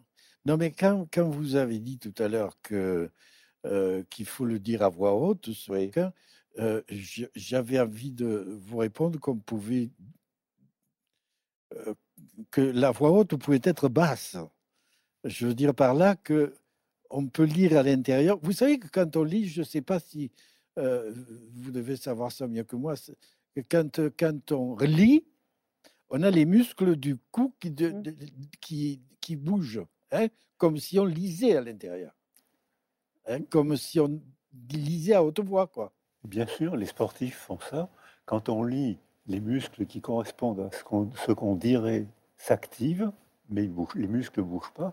Les sportifs, quand ils imaginent descendre un ski, eh bien, ils stimulent les muscles correspondants. Donc, vous êtes un grand neurologue, monsieur Ponto. Ouais. Non, non, mais je veux dire que effectivement, c'est un livre qu'il faut se raconter. Il faut se raconter, voilà, Il faut se le exactement. raconter. Pour avoir justement, Moi, je l'ai je l'ai écrit comme ça, pour ça, ouais, pour qu'on se le raconte. et pour avoir peut-être le ton du vieux père, le ton du euh, La bandit. musique, je dirais, je dirais la musique. C'était, euh, voilà, le, le récit, tous les récits des conteurs.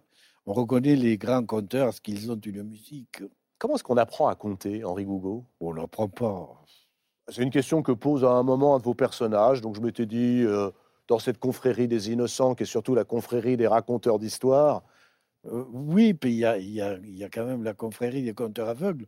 Qui ont, Ah. qui, les conteurs aveugles ont existé, les confréries de conteurs aveugles ont, ex- ont existé jusqu'au XVIIe siècle. Et ils racontaient des contes euh, le plus souvent religieux, sans doute parce que c'était des contes qui rapportaient plus euh, euh, auprès des dévotes. Quoi. Mais il y a un joli pied de nez justement à la question de la vérité qui est euh, si importante tout de même, la vérité historique.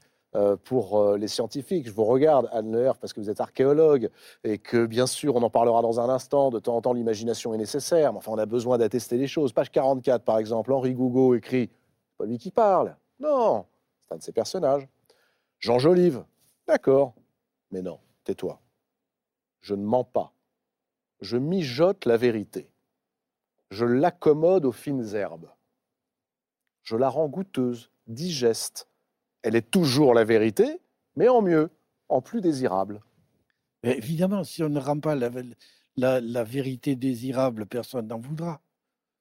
Mais jusqu'où pouvez-vous en rajouter sans tomber dans la fable? Je, je, je prends l'exemple d'un écrivain que j'admire beaucoup et qui n'est pas connu, enfin je ne crois pas, qui s'appelle John Cooper Powys, Ah bah oui, qui est un auteur de la première moitié du XXe siècle, gallois, gallois, et qui a fait l'éloge du charlatanisme.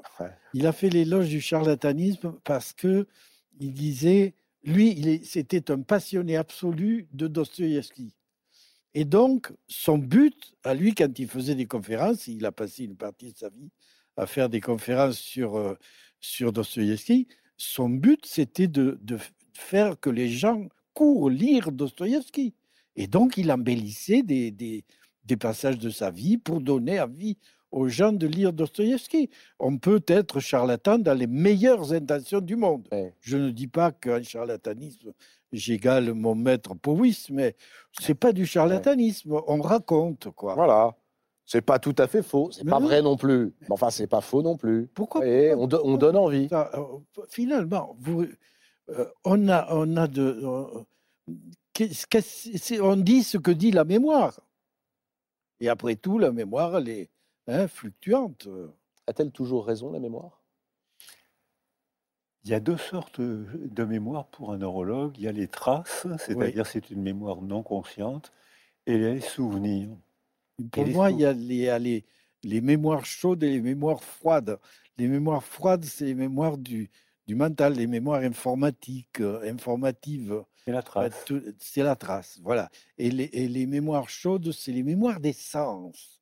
Ah. Et, et véritablement, moi, je me nourris des mémoires des sens. Et, les, et, euh, vous savez, ces mémoires qui viennent quand on, est, on peut évoquer euh, le parfum d'une pêche euh, sur la table de la cuisine au mois d'août il y a 20 ans, vous l'évoquez et il vient là tout de suite. Mmh. C'est la Madeleine de, de Proust, quoi. Et il vient là tout de suite. hein. Et il vient pas, on va le chercher. On va le chercher. Mais et- et c'est un, c'est une belle mémoire. Mais peut-être est-ce qu'elle a été comme ça dans la réalité? C'est une mémoire intentionnelle. Voilà. On va la chercher et on appelle ça le souvenir. Voilà, mais c'est ces mémoires-là que je, que je mets en, en route, que je mets en jeu euh, quand je raconte une histoire. Et c'est- voilà, je raconte une histoire. La confrérie des innocents. Qui Oui. est innocent? Qui est innocent? Grand monde. Mais non, non, non, j'allais dire le contraire. Je ne dirais pas que tout le monde est innocent, mais euh, un innocent, c'est quoi? C'est quelqu'un qui ne sait pas, et qui ne sait pas. Il n'a pas les codes, il ne sait pas, il ne sait pas faire, euh, mais il est plein de bonne volonté pour apprendre, oui. Euh, ouais, je ne sais pas vous, mais moi, euh, je me suis senti comme un innocent à, certaines, à certains moments de ma vie. Puis vous aussi, probablement, Mais oui. je suppose. On revient à cette innocence et à ce désir de comprendre par euh, les livres dont vous parliez tout à l'heure, Boris Cyrulnik, La confrérie des innocents d'Henri Gougaud. C'est aux éditions Albin Michel. Partez avec euh, les gueux dans les bas-fonds, avec euh, ces voleurs au grand cœur, ces putains magnifiques qui euh, vont accompagner notre Il y a beaucoup plus d'histoires vraies qu'on ne croit dans, cette, dans, ce, dans ce bouquin. Ah, mais moi j'ai compris que maintenant tout était vrai, même si vous enjoliviez un petit peu. C'est vrai, c'est la vérité. Allez, euh, tiens, Anne Leherf, avant d'ouvrir votre euh, dictionnaire amoureux de l'archéologie, je, je note euh, dans la préface une chose, un aveu, parce que vous écrivez que euh, ben, vous avez eu envie peut-être à un moment de tout plaquer pour ouvrir une librairie. Alors ne plaquez pas tout, chère Anne Leherf, restez avec nous et regardez la librairie qui vient. C'est Inès de la Mode Saint-Pierre qui vous emmène à Rennes, c'est votre pays, en Bretagne, qui compte une toute nouvelle librairie, l'établi des mots, librairie qui s'est installée entre deux confinements dans le quartier prioritaire du Blône, avec à sa table de travail Gabriel Leroy, que voici.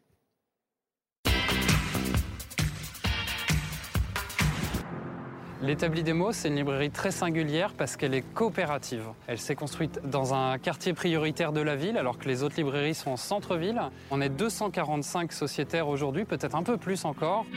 L'établi des mots nous amène à quelque chose de très concret, d'un peu moins rêveur, d'un peu moins littéraire, d'un peu moins fantasmé vis-à-vis du livre, mais bien une arme en quelque sorte pour se tailler, pour se développer, pour se construire ensemble et euh, individuellement. C'est notre part de citoyen, d'humain, de lecteur, de faire changer le monde dans lequel on vit. Et les livres sont des outils formidables pour prendre conscience de notre capacité d'agir. Mon roman graphique, c'est Le Dieu vagabond de Fabrizio Dori. Ce qui est impressionnant, c'est le style pictural. Il se réfère aux impressionnistes, à la sécession viennoise, au pointillisme. Il- C'est un hommage à Vincent Van Gogh qui apparaît d'ailleurs dans le récit. Vous verrez très souvent des œuvres, après avoir lu ce livre, qui vous rappelleront Le Dieu vagabond. C'est pour moi l'un des plus beaux romans graphiques de ces dernières années. Le livre Implacable, c'est Enterre mon cœur à Wounded Knee de Dee Brown. Dee Brown est historien et journaliste et il fait référence à la bataille de Wounded Knee, qui est la dernière grande bataille des nations ind- amérindiennes contre euh, l'armée américaine qui est une défaite, un massacre absolument abominable. C'est devenu un dicton pour certains euh, descendants Sioux ou Cheyenne de vouloir être enterré à Wounded Knee. Et c'est l'histoire très précise, très documentée, implacable d'un génocide qui n'a pas dit son nom. Le premier roman, c'est L'été des charognes de Simon Johannin. Simon Johannin a tenté d'écrire non pas comme on parle, non pas comme on écrit a fortiori, mais comme on pense. Et ce livre raconte l'histoire d'un enfant qui vit dans un monde rural assez pauvre. C'est un roman extraordinairement sombre, mais qui en même temps est d'une naïveté inouïe, qui est très beau et qui est à la fois cruel et joyeux. Le classique à redécouvrir, c'est 42e parallèle de John Dos Passos. C'est un livre qui m'a complètement ébloui parce qu'il il met en scène de façon admirable la société américaine. Il est d'une formidable acuité socio-historique. On a l'impression qu'il aurait pu être écrit par un historien 30 ans après. Lire cet ouvrage qui date de 1930, c'est aussi comprendre notre 20e siècle et notre histoire moderne. Et pour comprendre notre histoire moderne, je vous propose de plonger dans le passé, encore plus lointain que le Moyen Âge d'Henri Gougaud, quoique on s'y attarde un petit peu au Moyen Âge quand on est archéologue, ce qui est votre cas, Anne Leherf, archéométallurgiste, plus précisément, spécialiste des alliances cuivreux anciens d'Europe et des épées Aussi. aussi. Vous nous raconterez tout à l'heure, tiens d'ailleurs, à quel moment euh, l'épée a été inventée et où. L'archéologie, ça fascine. L'archéologie attire tous les assoiffés de mystère. Alors, elle est parfois instrumentalisée, l'archéologie. Elle est bien souvent fantasmée. Quand on n'en fait pas une super production hollywoodienne à coup de formules du genre euh, les mystères et les secrets enfin révélés. Mais l'archéologie, c'est d'abord une science. Ça n'empêche pas d'être une invitation au voyage, vous me direz, et surtout quand elle est racontée et décrite par une plume comme celle d'Anne Le Herf, ce dictionnaire amoureux de l'archéologie qui vient de paraître aux éditions Plan est passionnant. Il est souvent drôle, on y apprend énormément de choses. Je voudrais commencer par une question simple et enfantine, Anne Le Herf. À quoi sert l'archéologie? Elle sert à comprendre, puisque tout à l'heure on, parlait de comprendre. Elle sert à explorer un certain nombre de, euh, rêves ou de recherches euh, de choses qu'on ne comprend pas. Et elle sert effectivement à, comprendre le passé avec, euh, j'écoutais, euh, là c'est pas des mots, ce sont des objets, ce sont des vestiges. Donc ce sont des traces hein, qui sont des traces euh, muettes et immobiles. Et c'est l'archéologue de toutes les périodes. C'est-à-dire que là, vous n'avez pas de texte, ou très peu. Alors, il y a, puisque l'archéologie, en fait, embrasse toutes les périodes. C'est-à-dire qu'on fait aujourd'hui de l'archéologie du très, très ancien, et puis on fait de l'archéologie des mondes très contemporains, on fait de l'archéologie du Moyen-Âge, euh, on fait de l'archéologie des conflits contemporains également. Et donc là, évidemment, pour les périodes les plus récentes, on a à la fois la documentation archéologique qui donne un discours, qui montre des choses qui ne sont pas forcément des choses officielles ou vues. Je pense à l'archéologie de l'esclavage, par exemple. Euh, les textes montrent plutôt euh, euh, ceux qui, ont, qui sont les, maîtres, et puis l'archéologie va plutôt montrer les modestes avec des traces ténues. Et puis, sur des périodes évidemment plus anciennes, eh ben, on n'a plus de texte du tout. Donc, on n'a plus que l'archéologie, si j'ose dire. Et effectivement, du coup, ça donne des traces qui sont de nature extrêmement variée et qui euh, sont enfouies ou englouties. Et c'est à l'archéologue de les faire parler, parce qu'en elles-mêmes, elles ne disent rien. Je vous pose cette question de l'utilité parce que euh, vous-même, dans une préface très personnelle et dans laquelle on sent que euh, l'archéologue que vous êtes brise un peu l'armure, c'est ça qui est intéressant, vous la posez euh, de façon très, très presque brutale. N'y a-t-il pas plus important que d'enquêter sur les traces du passé pour en écrire l'histoire, écrivez-vous, quand le monde contemporain se fige, impuissant? Oui, bah, en fait, j'ai écrit ce dictionnaire au moment des, de- de- de- des confinements. Euh, C'est-à-dire que les premiers mots ont été posés euh, avant. Et puis, euh, nous avons été confinés une première fois et je n'ai plus été capable d'écrire. Pourquoi? Ça a créé une sorte de doute Euh, quant oui, à l'utilité un- de votre métier? Oui, enfin, ça a créé un doute parce qu'effectivement, on se demande, euh, face à cette immensité qui d'un coup nous a submergés, qu'est-ce qui est important, qu'est-ce qu'il faut faire, Mm. qu'est-ce qu'il faut dire? Et on se pose donc des questions sur ce qu'on fait et sur ce qui a du sens. Et donc, moi, je- comme je pense beaucoup de gens, je Mm. me suis posé cette question-là. Euh, et, et donc, j'ai eu des doutes.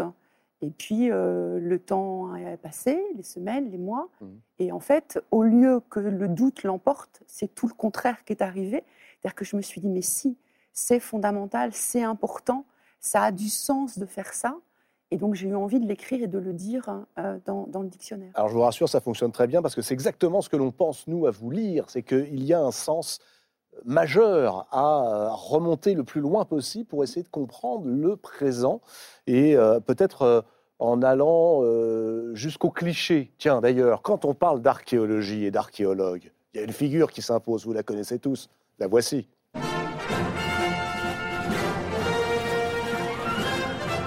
Et Indiana Jones a donc droit à son entrée dans un très sérieux dictionnaire euh, d'archéologie. C'est un dictionnaire amoureux.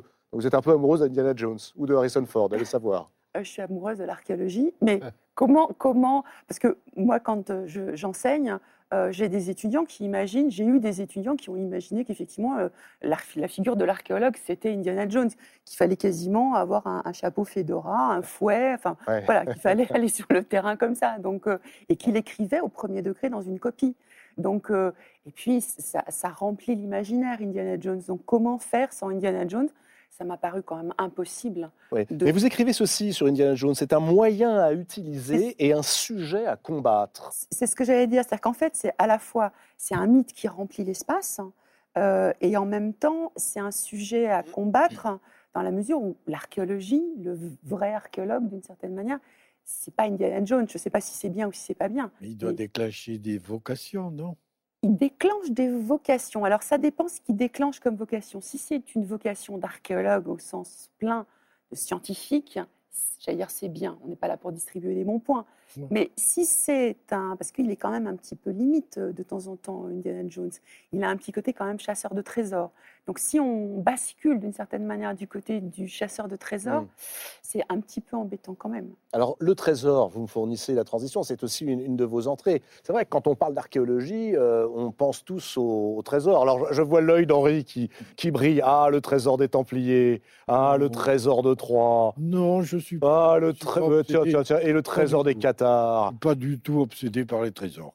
Moi, je suis beaucoup plus intéressé par les découvertes Ouais. archéologiques euh, précises. Je suis, je, j'ai pas fait, je suis pas archéologue. mais Enfin, j'ai participé à des fouilles du côté Montségur. Trouver une clé comme ça, c'est, plus important que de trouver, euh, je sais pas moi, un coffret, rempli d'or. Mais à Montségur, on a pas mal cherché, hein, justement, les coffrets pleins de pièces.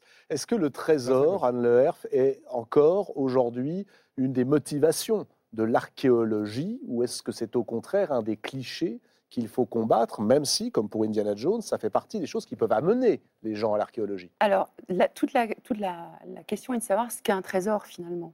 Mm. Euh, Est-ce que le trésor, c'est vraiment ce qu'on nous présente comme étant le cliché, c'est-à-dire finalement euh, euh, l'or, le, le- le vestige clinquant, le, le truc qui brille Ou est-ce que finalement, euh, la, la raison d'être du trésor, euh, c'est pas la trace en elle-même, c'est pas la petite chose ténue euh, on parlait de vocation tout à l'heure.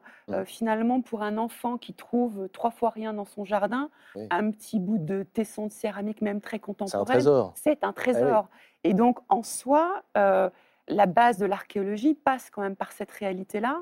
Et, et- et le trésor prend toutes les formes, y compris du trois fois rien. Et ça, c'est un trésor. Alors, vous brossez euh, le portrait de toutes les périodes. Ce qui est très étonnant avec ce dictionnaire amoureux de l'archéologie, je le dis à ceux qui nous regardent ce soir, c'est que vous avez un dictionnaire amoureux. Vous picorez, vous allez d'une entrée à l'autre, pas forcément dans le sens euh, euh, alphabétique. Et puis, vous vous retrouvez avec celui d'Anne Leherf très vite à passer d'une entrée à l'autre. Et vous apercevez que vous avez tout lu comme c'était le grand roman de l'archéologie. C'est assez addictif, votre façon de raconter l'archéologie. On parle un peu de préhistoire? Et notamment de l'homme préhistorique. Pour quelle raison d'ailleurs nous parle-t-on de l'homme préhistorique, mais pas de la femme préhistorique?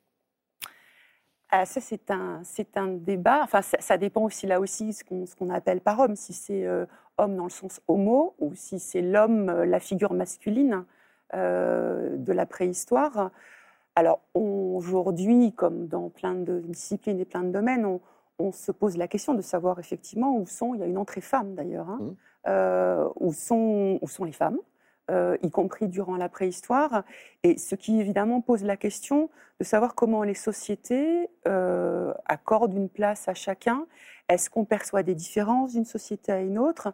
Et est-ce qu'on perçoit des évolutions dans le temps de la place de chacun? Alors est-ce que c'est le cas? Parce que là, vous posez la question, quelle est la réponse? Eh ben, en quelle- fait- Qu'est-ce que l'archéologie nous apprend justement sur la place des femmes dans l'histoire et les sociétés? L'archéologie essaie, alors elle est obligée, l'archéologie, de partir de la trace. Elle est obligée de partir du vestige, sinon on risque de déborder et d'inventer. C'est-à-dire qu'on est obligé de mettre en récit, puisque ça ne parle pas, on n'a pas de mots. Mais au-delà d'une certaine limite, on peut se mettre à dire euh, des fables qui ne sont plus du tout la vérité historique. En tout cas, l'hypothèse historique qu'on peut, peut formuler.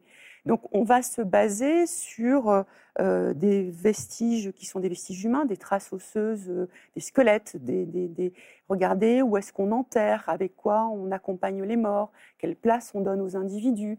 On va regarder les représentations sur les parois des grottes hein, ou les figures qui sont sur des vases, par exemple.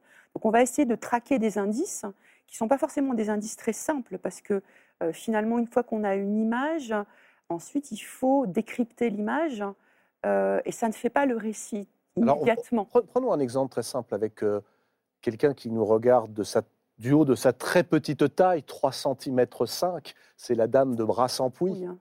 Qu'est-ce qu'elle nous apprend et que nous dit-elle? Quel récit pouvez-vous faire? La voici La à voici. partir de cette dame qui a entre quoi? 21 000 et 30 000 ans à peu près?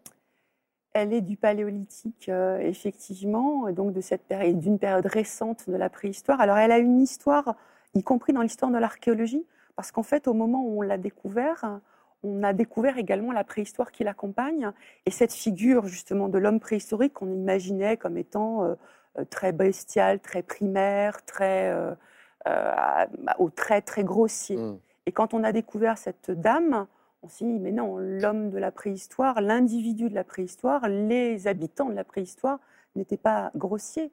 Et cette femme, cette représentation avec des traits très fins, cette coiffure, en est une preuve. Et donc, du coup, il a fallu repenser différemment cette réalité euh, de, de- l'homme de la préhistoire, du sauvage, du primitif, au trait euh, grossier. Et Je ne m'attendais pas forcément, dans votre dictionnaire amoureux, à tomber sur des écrivains, et des écrivains que personnellement j'admire et qu'à mon avis vous aimez. Tiens, par exemple, l'auteur du Grand Maulne, Alain Fournier, ce chef-d'œuvre, puisqu'on parlait de l'enfance, qui raconte peut-être tout sur euh, deux visions de l'enfance. Pourquoi et en quoi Alain Fournier raconte-t-il une nouvelle façon d'aborder l'archéologie au XXe siècle Anne Alors, lui, euh, forcément, en tant qu'individu, euh, n'a pas eu cette vocation de vouloir faire parler de lui euh, par les archéologues, mais il se trouve qu'il est mort pendant la Première Guerre mondiale et qu'en fait, c'est la recherche de sa sépulture qui a ac- accompagné le développement de l'archéologie des mondes récents et contemporains et des conflits du XXe siècle. Donc, on est au début des années 90 et on voit effectivement cette recherche se développer. Et la recherche de la tombe d'Alain Fournier a compté de manière très forte dans le développement de cette archéologie contemporaine. Donc oui, l'écrivain Alain Fournier a joué un rôle majeur dans l'archéologie euh, en écrivant Le Grand Maulne. et, et je trouve également une entrée Agatha Christie. Oui. Pour quelle raison Agatha Christie? Parce qu'Agatha Christie euh, a, écrit euh, de nombreux romans. hein. Euh, elle a écrit beaucoup, beaucoup, beaucoup, de livres. Et elle, a une enquête policière qui est un peu une démarche finalement aussi de, de l'archéologue. Et puis elle a vécu avec un archéologue. Elle est allée sur le terrain avec lui. Un certain nombre des aventures d'Hercule Poirot se passent sur des sites archéologiques. Et donc j'ai eu envie, puisque c'est un dictionnaire amoureux, donc on a le droit à certaines libertés, choisir des entrées. J'ai eu envie de lui faire une place. Mm, mm. Alors, il y a des entrées auxquelles on s'attend vraiment pas du tout. Celle-ci, par exemple. Tiens, Rahan, le fils des âges farouches. Très sérieux. Très. Pourquoi? Euh, C'est sérieux parce qu'en fait, euh, c'est une autre figure du, du- du mythe. On, on- on a évoqué la figure d'Indiana Jones.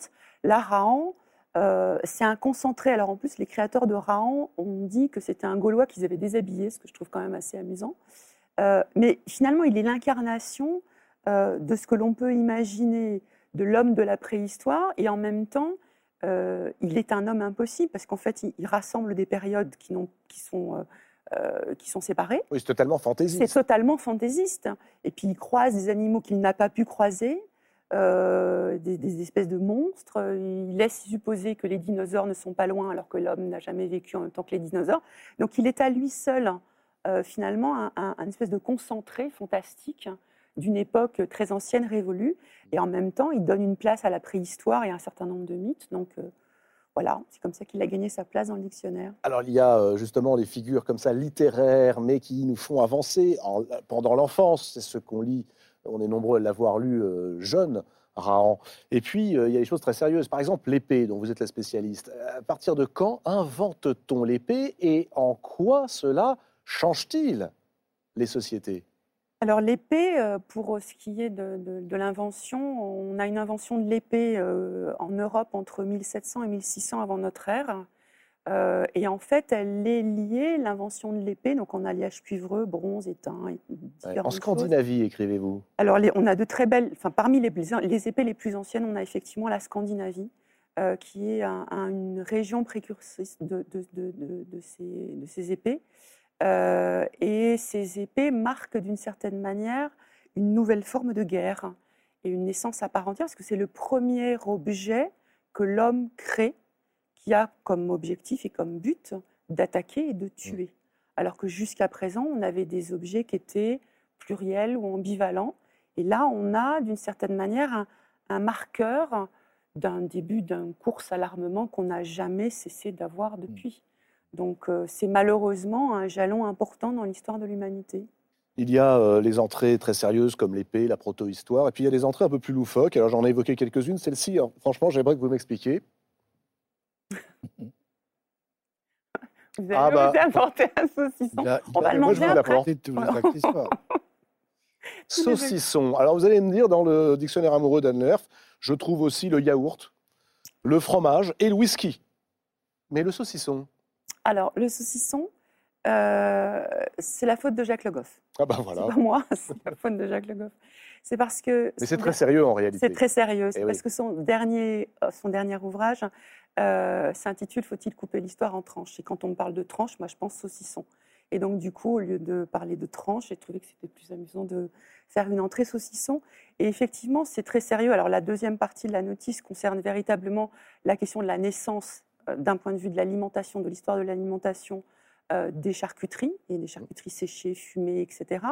Et la première partie euh, sur la- cette histoire de tranches, euh, c'est la question de savoir si euh, nous sommes spécialistes de tranches de l'histoire, Mm. de périodes très étroites et très étanches d'une certaine manière, si on doit se ranger dans des tranches chronologiques comme on découpe le saucisson en tranches, ou si au contraire euh, la diversité, l'ouverture, euh, la pluralité est une source de richesse, et même si on est spécialiste d'une époque, le fait de connaître d'autres régions, d'autres périodes, n'est pas une source d'enrichissement, plutôt que cet enfermement très étroit que l'on constate souvent euh, dans nos domaines. Et vous avez apporté la réponse. Voilà, En d'où réalité. d'où le saucisson. Euh, Boris Cyrulnik, est-ce que euh, on pourrait, euh, vous qui avez fait euh, une psychothérapie de Dieu, bon, je vais poser la question dans un instant à Anne Le Herf et Dieu dans tout ça, parce qu'elle en parle, et de la religion et de Dieu, est-ce qu'on pourrait euh, faire une psychothérapie de l'archéologie, mettre l'archéologie, cette histoire très ancienne, sur le divan, et que nous apprendrait-elle? Moi, je trouve que c'est une forme de poésie scientifique extraordinaire. C'est- de la poésie parce que ça pose des problèmes extraordinaires, irréels, et pourtant c'est scientifique parce que ça utilise des marqueurs scientifiques et des méthodes scientifiques. Alors je pense que Dieu dans tout ça, c'est que dès l'instant où on parle, euh, on est capable de se représenter quelque chose, une entité totalement impossible à percevoir, Dieu. Mm. Et à ce moment-là, on lui donne des formes. Et là, on est contraint, on est invité à l'œuvre d'art. Euh, les mains, la, la mort, euh, la mort d'un animal, la mort d'un être humain, la tombe. Pourquoi est-ce qu'on est contraint à la sépulture? C'est une forme d'art. Et je pense même que les rituels du deuil, c'est le, le théâtre de la mort. Et que si on ne le fait pas, on est très malheureux. On est honteux si on ne le fait pas. Mais ça, vous l'écrivez aussi, Mm. hein, Anne est-ce que l'archéologie nous renseigne sur Dieu, son existence ou ses preuves? Alors il y a quelques questions quand même très compliquées pour les archéologues, mais ce n'est pas parce qu'elles sont compliquées qu'il ne faut pas les aborder. Euh, à partir du moment où euh, des sujets fondamentaux font partie de la vie des individus et des sociétés, et que ça structure les sociétés, c'est évidemment une question essentielle que l'archéologie doit poser. Après, avec quoi travaille-t-elle? Dans la mesure où elle doit s'appuyer sur des sources matérielles, c'est évidemment très compliqué. On arrive à avoir des traces de, rituels religieux, euh, le premier étant effectivement la question des sépultures. À partir du moment où on prend soin de l'autre et où on lui donne une dernière demeure, euh, c'est qu'il y a quelque chose qui dépasse simplement la vie et qu'il y a un sens à effectivement donner cette de- dernière demeure. Euh, lorsque l'on construit des temples, lorsque l'on érige euh, des mégalithes, hein, lorsque l'on construit Stonehenge, ça veut dire que derrière, il y a quelque chose de très fort qui donne du sens à ces monuments. Donc il faut se poser ces questions, et c'est vrai que la question de la, de la croyance, la question de la religion, euh, des religions d'ailleurs euh, au sens... euh, C'est une plus question large. archéologique? C'est une, à partir du moment où c'est une question archéologique dans la mesure où l'archéologie est une enquête du passé, des sociétés du passé.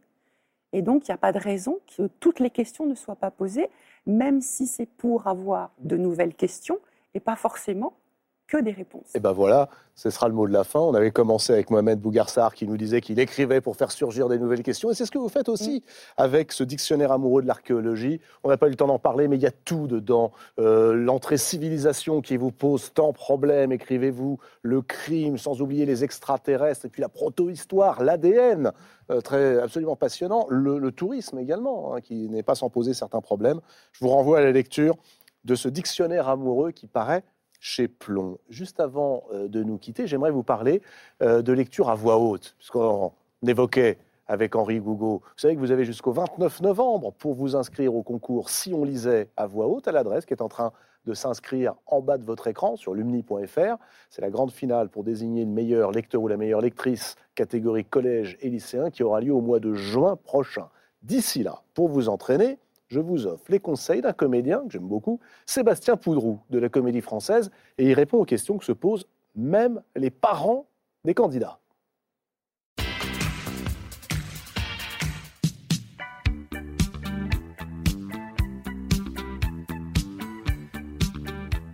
Ma fille de 12 ans ne veut pas lire à voix haute. J'ai tout essayé, que faire? Si votre fille ne veut pas lire à voix haute, euh, il faut trouver quelque chose qu'elle va aimer lire. Donc euh, essayez de lui lire quelque chose que vous aimez, vous, euh, pour, lequel vous avez du goût. Et je pense que ça va ouvrir des portes. D'abord, je choisis très bien le texte que je veux lire. Ce qui ne trompe pas, c'est si un auteur vous fait rire, si un auteur vous émeut, si quand, quand vous relisez, quand vous lisez, quand vous relisez le texte, vous vous dites par exemple, ah, j'ai l'impression qu'il a écrit pour moi, qu'il exprime quelque chose que je connais, un sentiment que je connais, vous êtes sûr que vous êtes en train de lire le bon texte? Je vous lis un extrait des Arbres à battre de Thomas Bernhardt. Je mis effectivement de plus en plus d'énergie à fuir ce cauchemar et à courir vers le centre-ville. Et tout en courant, je pensais cette ville à travers laquelle je cours, pour effroyable qu'elle me paraisse, et m'est toujours parue, est décidément quand même la meilleure ville pour moi. Je trouve que je l'ai pas bien lu. mais bon, c'est pas grave, mais c'est intéressant, je trouve. Dans le cadre d'un tuto, en fait, idéalement, il faudrait pouvoir le faire d'une respiration. Il y a un, un metteur en scène qui s'appelle Antoine Vitesse qui disait jouer vite et mal. Lire vite et mal, c'est pas mal. Cette Vienne que j'ai toujours haïe est quand même tout à coup de nouveau pour moi la meilleure, ma meilleure Vienne. Et ces gens que j'ai toujours haïs et que je hais et que je haïrai toujours sont quand même les meilleurs pour moi. Je les hais, mais ils sont émouvants. Je hais Vienne, mais Vienne est quand même émouvante. Je maudis ces gens, mais je suis quand même forcé de les aimer. Je hais Vienne, mais je suis quand même forcé de l'aimer. C'est plus comme ça, à mon avis. Ça va un peu vite, mais à mon avis, c'est plus comme ça. Il vous reste un mois pour inscrire vos classes de collège et de lycée à Si on lisait à voix haute. Et pour ça, rendez-vous donc sur lumni.fr. L'adresse s'affiche en ce moment au bas de l'écran avant le 29 novembre. Henri Gougo, euh, vous, votre, allez, le conseil que vous donneriez à celles et ceux qui nous regardent pour bien lire à voix haute? Ben, C'est-à-dire que euh, je crois qu'il faudrait faire passer la lecture à. euh, je veux dire que, quand, on lit, quand on lit devant des gens, c'est ce que j'essaie de, de, de, de dire à- aux gens qui travaillent avec moi. euh, on, a, on a toujours une page de livre entre, entre nous. Je, je crois que raconter, c'est beaucoup plus important et beaucoup plus utile, au fond, que, que lire. Je, je, je suis embêté parce que je vais contre vos, Mais oui, votre. euh, Non, je- voilà. Je suis pour raconter. Je suis moins pour lire à voix haute parce que euh, parce qu'il y a quelque chose qui nous sépare. On parlait tout à l'heure euh, de la de, de, de, de ce qui unit, de ce qui sépare. De euh, voilà. Je crois que on, on doit. Il faut qu'il faut qu'on aille le plus qu'on peut vers ce qui nous unit plutôt que vers ce qui Mm. nous sépare. mais vous Et savez, un livre, non, ça nous rassemble aussi, hein, Non, de vous à moi. mais je veux dire que quand on parle direct à quelqu'un, Ouais. Après, on ne peut pas se battre. Ah. C'est comme quand on mange ensemble. Oui, oui. Allez. Alors que quand on lit un truc, encore, euh, il reste un risque. Un risque. Bon, et on va faire une chose, c'est que vous allez venir à la finale, vous allez les voir, les jeunes, quand ils lisent. Ah oui, ben je. Vous allez avoir envie de manger avec eux, croyez-moi. Et vous allez vous apercevoir qu'ils ne se battent pas l'un contre l'autre. Non. Au contraire. Bien sûr. Voilà. Évidemment. Euh, on arrive à la fin de cette émission. Merci beaucoup, Henri, Gogo, Anne Leherf, Boris Cyrulnik d'y avoir participé. Je rappelle donc ce prix Goncourt à Mohamed Bougarsar pour la plus secrète mémoire des hommes. Allez-y, c'est absolument formidable. Le Renaudot a été euh, attribué à Amélie Nothomb, qui est la marraine de cette émission, pour euh, Premier Sens, son nouveau roman. Tous les livres dont nous avons parlé ce soir sont évidemment à gagner si vous répondez à la question qui vous sera posée dans un instant sur les réseaux sociaux de la Grande Librairie. Sur ces mêmes réseaux sociaux, vous pouvez revoir l'intégralité. Euh, d'abord de l'émission avec Mohamed Bougarsar le 8 septembre dernier, puisque je vous en parle depuis des mois. Et puis l'intégralité de cette émission sur France.tv, émission que vous pouvez également écouter en balado-diffusion, comme on dit en bon français, sur tous les sites de podcast, comme on dit en mauvais français. Je vous retrouve la semaine prochaine avec Dany Laferrière sur le plateau et à ses côtés notamment Art Spiegelman, l'icône de la bande dessinée. Je vous souhaite de belles lectures. À la semaine prochaine. C'était La Grande Librairie, un podcast de France Télévisions. S'il vous a plu, n'hésitez pas à vous abonner. Vous pouvez également retrouver les replays de l'émission en vidéo sur France.tv.